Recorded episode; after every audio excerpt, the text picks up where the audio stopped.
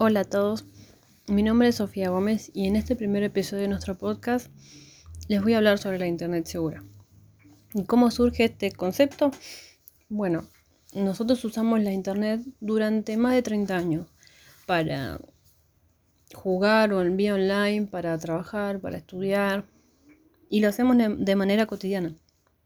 Pero ¿qué pasa cuando todo esto se vuelve un riesgo cuando alguna foto de nosotros se puede filtrar, nos pueden robar información o nos pueden robar datos.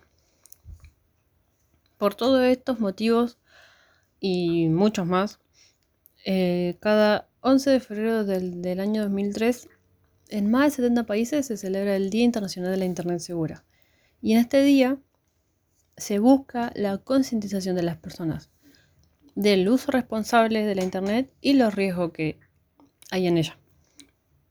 Pero además de esto, también se busca difundir, que la gente sepa que tenemos nuestros derechos digitales o ciberderechos, que son parte de los derechos humanos. Y esto nos dicen a nosotros, de manera resumida, que tenemos derecho a acceder a Internet. No importa dónde vivamos, no importa de qué trabajemos, siempre vamos a tener el derecho a acceder a la red.